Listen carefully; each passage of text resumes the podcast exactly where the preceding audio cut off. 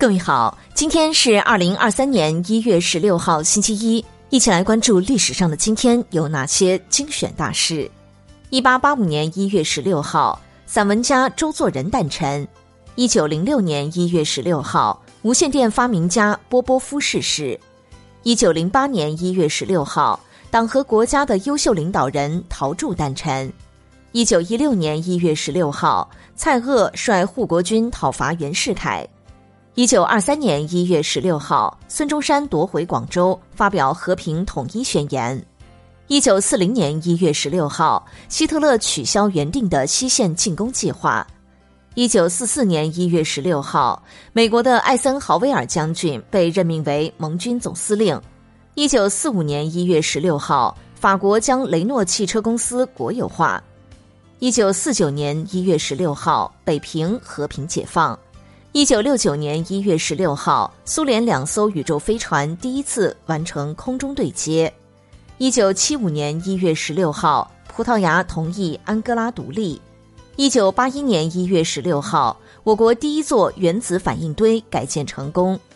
一九八一年一月十六号，中国政府决定发行国库券。一九八一年一月十六号，世界最大的巡洋战舰基洛夫号试航。一九八三年一月十六号，中国第一个冷冻精液人工受精孕育的婴儿诞生。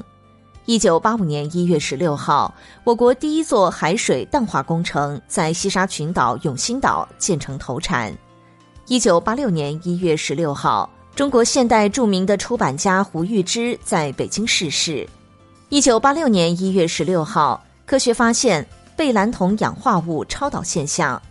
一九九三年一月十六号，江西九江长江大桥建成。一九九五年一月十六号，中国与摩纳哥建交。一九九七年一月十六号，国家电力公司组建成立。二零零六年一月十六号，蒙古族男子以二点三六米身高成世界健在第一巨人。二零一一年一月十六号，北京大学连续四年夺冠中国大学排行榜。二零一六年一月十六号，蔡英文当选台湾地区首位女领导人。二零一八年一月十六号，开国少将刘中华逝世。二零二零年一月十六号，我国著名主持人赵忠祥在北京病逝。